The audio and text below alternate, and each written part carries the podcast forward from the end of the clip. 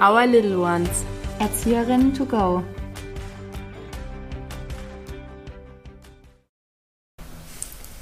Hello, Hello, und willkommen zu einer neuen Folge von Our Little Ones Erzieherin to Go. Einen wunderschönen Sonntag wünschen wir euch. Wir haben uns gedacht, dass wir heute mal über ein Thema sprechen, was in der Krippenarbeit, natürlich auch in den anderen Jahren, aber vor allem in der Krippenarbeit, demnach auch bei uns, Ja. sehr, sehr wichtig ist, und zwar Beobachtungen und Elterngespräche. Und die dazugehörigen Entwicklungs- und Beobachtungsinstrumente, Genau. die wir dazu brauchen. Ich glaube, das könnte einige Eltern interessieren, die Ja. sich einfach mehr damit beschäftigen wollen, was wir da überhaupt mit den Kindern machen.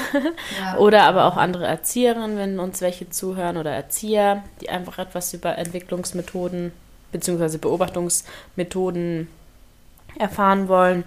Genau, wir dachten mal heute ein bisschen Theorie. Ja, genau. Ähm, ich wurde nämlich auch sogar letztens oder ja, kurz vor ein paar Wochen hatte ich mit einer Mama ein Gespräch, die mich auch gefragt hat, wann wir denn oder wann das erste Entwicklungsgespräch ansteht. Und ähm, ich weiß nicht, ich glaube, dir geht es wahrscheinlich auch so, dass oft, wenn man das erste Entwicklungsgespräch mit Eltern hat, die erstmal vor einem sitzen und gar nicht wissen, wie wir die Kinder überhaupt beobachten. Und ich erkläre den Eltern dann immer ganz gerne einfach, dass wir das zum Beispiel in der Arbeit mit dem Kuno-Bella machen. Da haben wir eine Entwicklungstabelle, die teilt sich auf und ähm, ja, ich kann einfach mal die einzelnen Bereiche, in denen wir eure Kinder beobachten, gerne euch vorlesen. Das ist einmal das Körperbewusstsein bzw. die Körperpflege. Da schauen wir halt so an, wie die Kinder ähm, zum Beispiel am Tisch sitzen, zwecks Essen, ähm, ob sie schon selbstständig essen oder trinken können oder auch Hände waschen oder solche Sachen. Dann haben wir das Umgebungsbewusstsein. Umgebungsbewusstsein ist natürlich, wie agieren sie mit ihrer Umgebung, was machen sie. Ähm, zum Beispiel, was haben wir hier jetzt hier gesetzt? Ich kann euch mal gerne was vorlesen, weil das interessiert manche Eltern wirklich, die dann immer so fragen, ja, was steht denn da so drin oder sowas. Hier steht zum Beispiel, kennt seine eigene Altersstufe. Und dann schauen wir halt, okay, kennt das Kind seine eigene Altersstufe? Dann reden wir mit den Kindern und fragen die zum Beispiel, was, ähm, zum Beispiel, was hier drin steht und schauen dann, okay, kann es das Kind, kann es das Kind teilweise oder kann es das Kind gar nicht zum Beispiel. Dann haben wir die sozial-emotionale Entwicklung, nach der wir die Kinder beobachten. Und man muss natürlich dazu auch sagen, wir beobachten die Kinder. Also bei- mir ist es jedenfalls so, ich beobachte ein Kind jetzt nicht nur an einem Tag, sondern versuche das auch über mehrere Tage oder manchmal auch Wochen zu machen, weil jedes Kind ist ja jeden Tag unterschiedlich drauf. Ne? Jeder hat mal einen schlechteren oder einen besseren Tag. Da kann man jetzt nicht gleich davon ausgehen, dass, weil an einem Tag ein Kind was nicht kann oder vielleicht schlechter kann, dass es das gar nicht kann, sondern vielleicht an dem Tag einfach noch nicht so viel Lust hat, sagen wir es mal so. Und ähm, das nächste wäre die sozial-emotionale Entwicklung. Da geht es natürlich darum, wie die Kinder zum Beispiel, ähm, ob die Kinder auf uns zugehen, in, in Spielen zum Beispiel. Also wenn wir jetzt ein Bewegungsspiel machen, ob ein Kind zum Beispiel mich dazu holt und sagt, hey, möchtest du auch mit uns spielen? Oder ob die Kinder an Gruppenaktivitäten teilnehmen, weil bei uns, klar, in der Krippe können die noch eher weniger sprechen, außer jetzt, sage ich mal, die, also ab zwei Jahren, Zweijährigen, die nehmen uns natürlich dann schon eher dazu.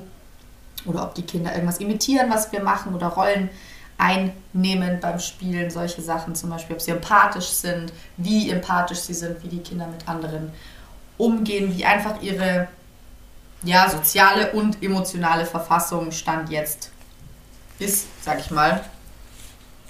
Genau, willst du mit der Spieltätigkeit weitermachen? Ähm, ja, Oder ich weiß nicht, ob du das jetzt auch so machen willst oder ob du einfach weiter erzählen möchtest, wie ihr das oder wie du das weitermachst. Ja, ich kann kurz sagen, also es gibt noch die Bereiche Spieltätigkeit, Sprache und Literacy, also Sprache und Literacy finde ich auch ein doofer Begriff in dem Zusammenhang, Ja, weil Literacy ist einfach nur gemeint, wie das Kind sich ausdrückt und genau. Wortschatz halt, ob es jetzt Wie der ein Wortschatz Wortsätze ist, genau. Fünf Wortsätze, je nachdem. Kognition wird auch beobachtet, Grobmotorik und Feinmotorik. Mm, Ich mache das ein bisschen anders. Also ich mache das so, wenn ich weiß, wir machen so, dass wir zwei Jahre, zweimal im Jahr ein Entwicklungsgespräch machen. Und da versuche ich immer abwechselnd, also kommt drauf an, wie viel Zeit dazwischen ist, schaue ich dann, ob ich eben eine, ein Elterngespräch mache mit einer Entwicklungstabelle oder eben nicht. Und wenn ich weiß, okay, ich will jetzt mit dem und dem Kind oder mit den Eltern bald ein Gespräch machen, dann nehme ich mir zum Beispiel zwei Wochen und schaue dieses Kind halt in diesen zwei Wochen an. Mhm. Ich weiß ja so circa, was in dem Buch gefragt wird. Ja. Und dann mache ich das Buch. Und wenn ich dann irgendwie noch Sachen habe, die ich nicht weiß, ja. genau dann teste ich das sozusagen mit dem Kind. Also zum Beispiel, ob es bis 10 zählen kann oder ob es die Farben kann, wenn ich es gerade nicht weiß. Das genau. zum Beispiel im Bereich. Ich muss aber dazu sagen, dass meine Meinung zu den Entwicklungstabellen ein bisschen zwiegespalten ist, weil ich die nicht so ganz befürworte. Also ich gehe in ein Elterngespräch rein und sage den Eltern erstmal, ich mache das jetzt nach Kunobella. Wir beobachten auch nach Kunobella. Es gibt ja verschiedene Beobachtungsbögen, zum Beispiel Sismic oder Zeldak oder Peric. Wir haben auch Kunobella und keine Frage, es muss ein Beobachtungsinstrument geben. Mein Problem an Kunobella oder an diesen Entwicklungstabellen ist einfach, dass ich finde, dass diese Bereiche auf zum Beispiel zehn Fragen basieren und diese zehn Fragen immer gleich sind. Und wenn diese Fragen auf das Kind nicht zutreffen, weil es sich zum Beispiel für andere Dinge interessiert, wird das Kind gleich als schlecht eingestuft, sage ich mal, oder mit weniger Punkten und wird dann gleich sozusagen gedowngraded und ist dann viel weiter unten in, im Diagramm und zeigt dann auch an, dass es zum Beispiel vielleicht unterentwickelt ist. Und das ist halt mein Problem bei diesen Tabellen, weil ich finde, dass man die Kinder. So Richtwert, ne? ja. Genau, weil man die Kinder eben viel, viel weiter beobachten müsste. Ich kann euch mal ein Beispiel geben. Wir haben ja vorhin gesagt, es gibt Kognition und Sprache. Und es ist mir jetzt schon oft aufgefallen, die Kinder, die erst spät anfangen zu sprechen, die sind bei der Kognition auch viel, viel weiter unten, ja. weil die Kognition, also der Bereich, viele Fragen hat, die mit der Sprache zu tun haben. Also ja. zum Beispiel. Das einfach zusammenhängt, ja. Genau, wird einfach gefragt, kann das Kind beispielsweise jetzt ähm, äußern oder kann das Kind sagen, dass es Hunger hat, zum Beispiel jetzt. Und das wird dann unter Punkt Kognition gelegt, aber es wird nicht irgendwie gefragt, kann das Kind es äußern irgendwie, sondern äußern, ja. sagen. Und wenn es es nicht sagt, dann ist es gleich weiter unten.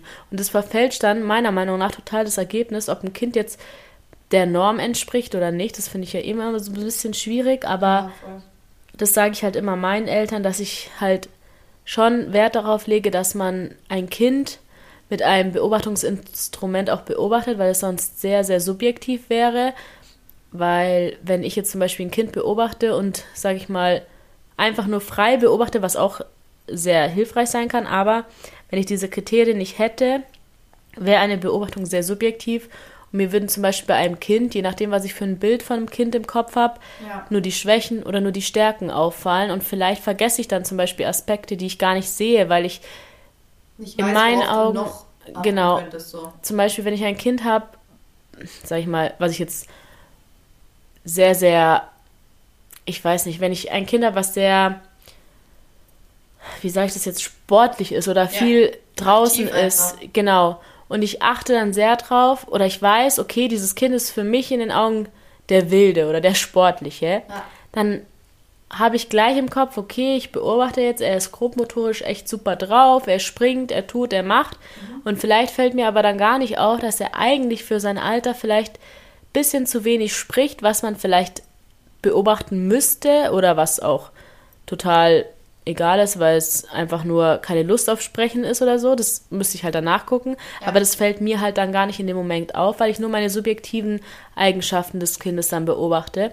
Deswegen finde ich es schon wichtig, dass man diese Kriterien oder diese Entwicklungsbögen hat, dass man so einen Rahmen hat. Aber eher zur Orientierung, als dass man sich da wirklich krass dran. Genau, weil irgendwo. Hält, Irgendwo ja. muss eine Einheit bestehen und irgendwo muss auch jedes Kind gleich beobachtet werden, weil ja. es sonst ein bisschen schwierig ist, wie gesagt, mit dem subjektiven ähm, Aspekt. Und wir aber auch irgendwas, an das wir uns halten können, so an, ja, ja. so einen Faden halt einfach. Aber manche nehmen das halt echt zu ernst. Genau, und ich finde halt schwierig, wenn ich dann meine Kurve da mache, da macht man am Schluss so mhm. ein Entwicklungsdiagramm, sag ich mal, dass die Eltern halt einfach eine Übersicht haben, okay, mein Kind ist in dem und dem Alter und ich sehe dann, ob der Durchschnitt von meinen Fragen da jetzt extrem drüber liegt. Ach, zeigt ihr das den Eltern auch, dieses Diagramm? Ja. Ach, ja. Krass, finde ich. Ähm, ob das Kind weit drüber liegt oder drunter oder mhm. auf der Linie und wenn ich das nur denen so hinklatschen würde, dann ist es für die schwierig, das, glaube ich, zu verstehen. Ja. Weil ich hatte gestern, beziehungsweise vorgestern am Freitag, ein Entwicklungsgespräch mit einer ähm, Familie. Also Papa und Mama waren dabei und der geht jetzt in den Kindergarten. Und da war es auch so. Feinmotorisch war der viel weiter unten, als sein Alter entspricht, also eigentlich nicht der Norm. Was aber eigentlich nur deswegen war, weil in dem Bellerbogen gefragt wird, ob das Kind Perlen auf eine Schnur aufzieht und ja. ob es, ich weiß nicht, was da alles gefragt wird, aber das macht halt das Kind nicht, weil es ihn einfach nicht interessiert oder weil ja, genau. das weil er es einfach noch nie ausprobiert hat. Aber zum Beispiel, ob das Kind die Gabel hält oder mit Messer und Gabel, doch das wird sogar der, gefragt. Der Pinzettengriff wird auch ganz genau. oft gefragt. Also zwischen, der Pinzettengriff ist zwischen ähm, Zeigefinger und Daumen, ob die Kinder da was in die Hand nehmen können. Genau, und oder irgendwie so andere feinmotorische Aspekte werden da gar nicht gefragt und deswegen schneidet das Kind da schlecht ab in dem Bereich und ist dann viel weiter unten. Und natürlich, wenn die Mutter dann diesen Punkt sieht, dass der viel weiter unten ist als der Rest, denkt sie sich, okay, scheiße, muss mein Kind jetzt irgendwie irgendwelche Übungen machen, weil es die Fallmotorik nicht beherrscht oder was ist da los? Ist mein Kind ähm, falsch entwickelt oder zu schlecht entwickelt? Und da habe ich halt sofort an die wieder erinnert, das ist nur ein Richtwert und habe ihnen halt dann eher so allgemein von dem Kind erzählt, wie es fallmotorisch so aussieht bei dem Kind. So mache ich immer, also ich habe meine Tabelle da, ich zeige Ihnen die Kurve und spreche dann die verschiedenen Bereiche an. Ich erzähle aus dem Alltag, damit es auch so ein bisschen gesprächsmäßig rüberkommt und nicht einfach nur auswendig gelernt. Und ich habe das jetzt hier so aufgeschrieben und deswegen erzähle ich euch das jetzt, sondern einfach wirklich ins Gespräch kommen, damit diese Beobachtung auch einen Sinn ergibt, damit es mir was bringt, damit ich vielleicht auch Dinge von zu Hause erfahre und dass es den Eltern was bringt, dass die Eltern erfahren, okay, mein Kind ist zwar die ganze, den ganzen Tag in der Krippe, aber ich weiß trotzdem, wie es sich entwickelt. Das ist so mein Aspekt dahinter, dass die Kinder einfach beobachtet werden, dass ich sehen kann, ob es Stärken oder Schwächen gibt, die irgendwie anders oder noch mehr gefördert werden müssen und dass ich mich mit den Eltern austausche und dass wir an einem Strang ziehen. Ja, total. Das ist bei uns ähm. auch ganz wichtig. Aber ich bin so, wir zeigen den Eltern zum Beispiel nicht die Tabelle, weil Genau aus dem Grund, dass die sich eben zum Beispiel dann nicht verunsichert fühlen, sondern einfach eher, dass es für uns so ein Richtwert ist, beziehungsweise dieser, ähm, dieses Diagramm, das zeigen wir den Eltern nicht. Also wenn die die Tabelle gern sehen wollen, dann zeige ich die den Eltern auch, aber ich erkläre auch immer ganz gern. Ich hatte letztens auch ein Entwicklungsgespräch mit einem, mit einem Papa, der ähm, mich auch gefragt hatte, weil das Kind eben noch sehr ruhig ist, aber halt gerade voll die Fortschritte im, im äh, Grob- und Feinmotorikbereich macht, dass er sich halt so ein bisschen Sorgen gemacht hat, wo ich auch immer gerne sage, alles gut, alles mit der Ruhe. Ähm, wir haben ja auch zum Beispiel das Glück, wir haben bei uns jemanden, also eine, die sich extern nochmal die Kinder anschaut, was um das Thema auch Sprache geht, weil wir eine trilinguale Einrichtung sind und die da natürlich noch mehr drauf gucken, einfach sind die Kinder überfordert, passt es für die so, einfach ist der Alltag gut gestaltet für die Kinder, um ähm, wirklich so viel Sprachen aufnehmen zu können. So. Und die ist da immer mal wieder und beobachtet ein paar Kinder, auch auf Wunsch der Eltern zum Beispiel oder so und schaut die sich an. Die hat dann nochmal eine extra Ausbildung für, wo ich äh, auch dann gesagt habe, nee, alles, also alles in Ordnung, wirklich. Ich versuchte auch immer gern die, die Angst so ein bisschen zu nehmen, weil genau wie du sagst, es ist so wichtig, dass man das einfach individuell anschaut. Ich finde es gut, dass wir Kunobella haben, dass es diese Entwicklungstabelle gibt, an die man sich halten kann, aber ähm, für alle werdenden Erzieher zum Beispiel jetzt in dem Sinne, nehmt das nicht als Nonplusultra. Ich finde es echt, das ist so ein, wie gesagt, es ist gut, dass wir es haben, aber jedes Kind ist ja individuell und irgendwie auch die Entwicklung ist, wie die Talia sagt, also nur weil ein Kind jetzt keinen Bock drauf hat, heißt es nicht, dass es das nicht kann. Und ähm, ich glaube immer ganz wichtig, was ich gerne bei Entwicklungsgesprächen eben auch vermittle, ist einfach, dass sie sagt, das ist einfach nur ein Richtwert, an dem man sich halten kann ähm, wenn irgendwas ultra, ultra, ultra unterhalb der Norm ist, dann merkt man das auch, wo ein Kind wirklich extreme Förderung bräuchte. Wenn man jetzt sagt, okay, ähm, bewegungstechnisch ist irgendwas ganz hinterher oder ähm, kognitiv oder sonstiges, wo das Kind wirklich Förderung bräuchte, dann merkt man das auch wirklich. Also dann, da ist man natürlich dann schon dahinter, weil dafür sind wir auch da. Aber wir sind natürlich auch keine Heilpädagogen. Also das ist schon nochmal so ein, so ein anderes Thema, ne? wenn da wirklich was da ist, wo man jetzt sagt, ähm, das braucht mehr Förderung oder ganz andere Förderung, aber dafür gibt es ja Logopäden und so weiter und so fort. Also da gibt es ja alles Mögliche, ist ein ganz anderes großes Thema, aber grundsätzlich ist es echt nur so ein, ich sag mal, an der Oberfläche kratzen tatsächlich, was wir damit machen, weil tief in die Psyche oder in die, in die tiefen Entwicklungen können wir eh nicht reingucken.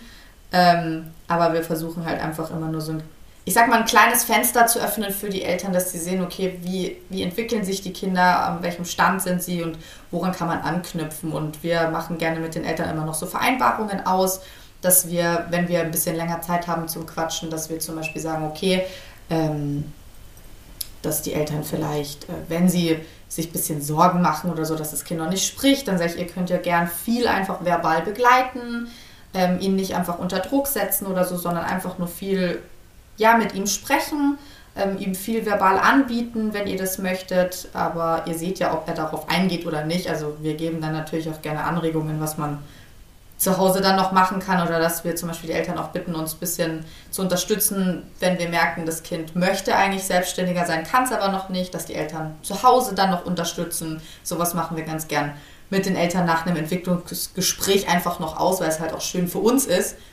also euch als Eltern jetzt zum Beispiel auch bei uns zu haben. Wir können mit euch ein bisschen reden. Man erfährt auch viel von zu Hause. Das finde ich auch immer ganz interessant, weil beim Tür- und Angelgespräch, vor allem durch Corona, finde ich, ist es total verloren gegangen, ähm, dass man so lange und so viel sich irgendwie schön unterhält oder äh, weil es ja einfach nur eher so wichtig ist, dass man abholt und schnell raus und wieder nicht so viel Kontakt und sowas. Und ich persönlich muss sagen, ich genieße so Entwicklungsgespräche total, weil ich dann auch viel von zu Hause erfahre, von den Eltern, wie es gerade zu Hause ist, wie das Kind drauf ist, ähm, was es zu Hause zum Beispiel schon macht, was es bei uns vielleicht noch nicht macht oder so. Also das finde ich auch immer ganz wichtig bei so Entwicklungsgesprächen zu kommunizieren, weil viele Eltern sich ja da auch gerne Sorgen machen, wenn es heißt, ja, zu Hause läuft das schon, bei euch noch nicht und sowas. Das äh, ist ja, sag ich mal, da versuche ich immer zu sagen, das ist ja eine ganz andere Komfortzone fürs Kind. Das Zuhause ist der beschützteste Raum, den es fürs Kind gibt.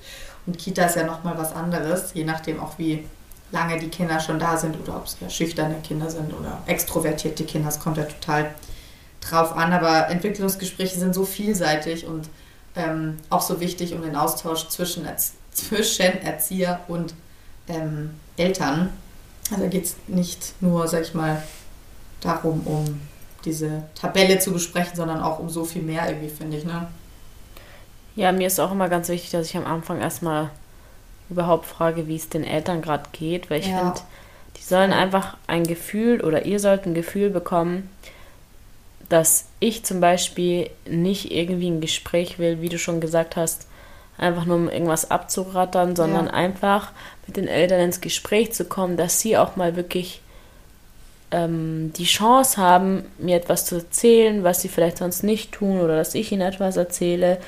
Und ich muss echt sagen, oft ähm, vertrauen mir die Eltern dann auch viel an, wie es denen gerade so geht und können sich auch einfach mal auskotzen, was sie vielleicht mal im Alltag so ein bisschen brauchen und vielleicht mal von einer anderen Sicht ähm, besprochen werden wollen, genau.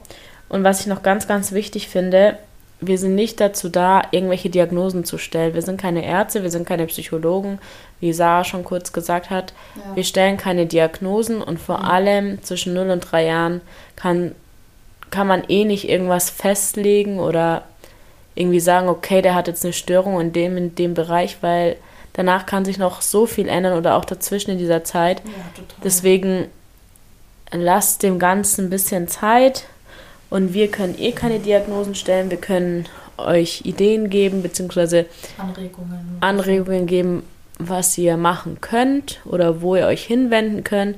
Aber wir sind nicht dazu da, irgendwelche Diagnosen zu stellen, sondern Dinge festzustellen, die wir sehen und jemand anders muss es dann bewerten.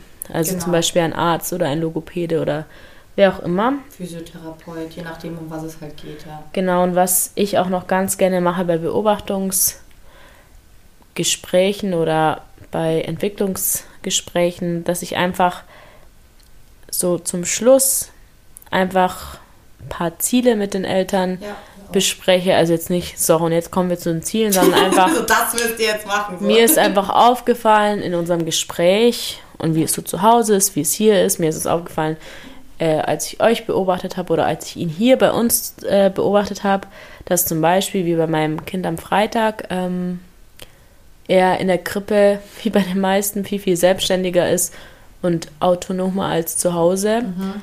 Und das habe ich versucht, den Eltern ein bisschen nahezulegen, dass es auch für sie vielleicht einfacher ist, dass das Kind sich einfach schon selbstständig sehr, sehr weit zurechtfindet. Also der zieht sich halt bei mir komplett an, von Schuhe bis Schneeanzug, bis Mütze, bis Schal und cool. geht raus und drei und ein paar Monate ah, cool. und hilft den anderen, aber zu Hause wird er halt komplett angezogen. Mhm.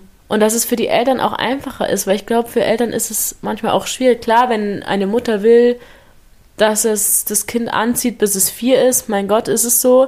Ähm, aber ich glaube, dass viele Eltern sich da auch schwer tun, beziehungsweise. Viele denken, glaube ich, auch häufig, dass es schneller geht, wenn sie es machen. Ja, und da denke ich mir so, lass die Kinder einfach mal machen. Und dann kam halt so die Argumentation von der Mutter, ja, aber dann macht das nicht. Dann hat er keine Lust. Da habe ich gesagt, ja, dann ist es so. Dann geht er aber halt auch nicht raus, wenn er nicht angezogen ist. Ja, genau. So machen wir es auch. Einfach dann, Konsequenzen setzen. Ich glaube, das hat sie auch ziemlich dann befürwortet, weil ich glaube, für Eltern ist es schon anstrengend, wenn man das Kind immer und immer weiter, immer komplett anziehen ja, muss. Voll.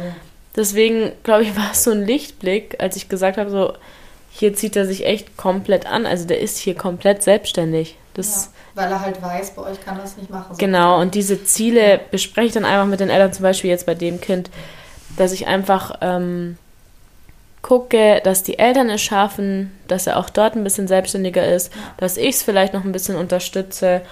Und so beende ich dann immer die Beobachtungsgespräche und sage ihnen auch immer, wenn irgendwas ist, einfach melden, ja. Fragen stellen es ist ganz, ganz wichtig, immer offen zu sein. Ja, total. Das liegt den Eltern auch immer nahe. Wenn irgendwas ist, einfach löchern. Einfach fragen. Ich meine, dafür genau. sind wir da, für den Austausch, dass ihr uns das fragen könnt. Jetzt wir hier über den Podcast, äh, mhm. in live vor Ort in der Kita. Je nachdem, weil dafür ist man ja da und der Austausch, der ist so wichtig, finde ich. Und deswegen finde ich Entwicklungsgespräche momentan eigentlich voll schön. Wie mhm. gesagt, weil man einfach endlich mal die Zeit so ein bisschen hat, weil durch Corona sind diese Tür- und Angelgespräche, die ja eigentlich früher auch echt wichtig waren, jetzt halt so zack, zack, so ganz, ganz kurz und schnell und in der Früh noch, ja, geht's gut und ciao und servus so. so muss, muss man halt leider momentan. Mir fällt es auch voll auf, dass die Eltern das auch genießen und dass. Ja, gell, voll. Dass sie uns einfach so viel zutrauen manchmal. Und manchmal denke ich mir auch so, die fragen mich manchmal Sachen, wo ich mir denke, krass, okay, die vertrauen uns echt ihr Kind an und wollen wirklich zusammen irgendwas erreichen. Das ja. finde ich sehr, sehr schön zu hören und auch zu sehen. Und ja, wir haben jetzt richtig viel geredet. Theorie bis zum geht nicht mehr. Ich ja. hoffe, dass einige Erzieher vielleicht zuhören, dass es denen hilft oder auch manchen Müttern oder Papis, die es interessiert. Mir ist gerade noch aufgefallen, wir haben vorhin die ganze Zeit von Logopäden gesprochen. Für die, die es jetzt nicht wissen, das sind Menschen, die Kinder unterstützen, also zur, in dem sprachlichen Bereich. Falls es jetzt jemand irgendwie nicht weiß, ich dachte mir so vorhin, kacke, das haben wir gar nicht erklärt. Aber jetzt, ja, die Aufklärung zum Schluss. Ich hoffe, ihr habt bis jetzt zugehört. genau, aber wie gesagt, ein bisschen Theorie schadet ja auch nicht. Und falls ihr irgendwelche Fragen dazu habt oder vielleicht haben sich andere Fragen geöffnet, dann fragt uns gerne. gerne ja. Per E-Mail, per Instagram, per Facebook, per wie auch immer ihr uns erreichen könnt. Ihr wisst ja. auf jeden Fall Bescheid. Viele fragen uns auch immer in Real Life, wenn sie uns dann irgendwo sehen. Ja. ähm, genau. Wir wünschen euch auf jeden Fall einen wunder wunderschönen Sonntag. Mhm. Genießt das schöne Wetter, was zurzeit ist. Geht raus mit euren Kids und wir hören uns bald wieder. Und ja, bis bald. Ciao, ciao. ciao, ciao.